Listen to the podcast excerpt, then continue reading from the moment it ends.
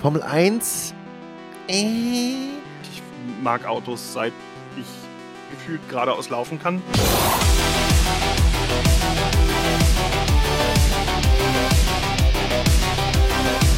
Vier Reifen, ein Lenkrad, bisschen Fahrwerksgeometrie und dann hat sich das.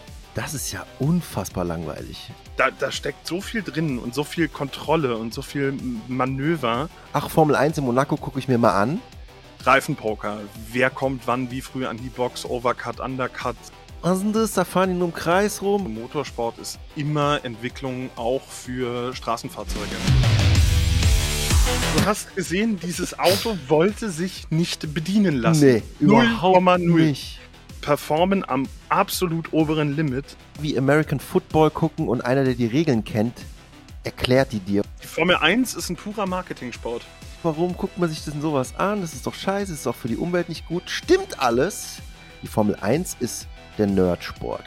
Aber wie wird man denn Fahrer in der Formel 1? Wenn man sehr reiche Eltern hat.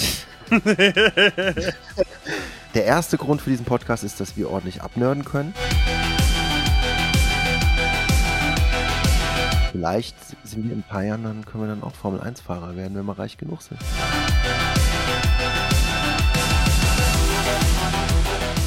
Am 22.01. geht's los.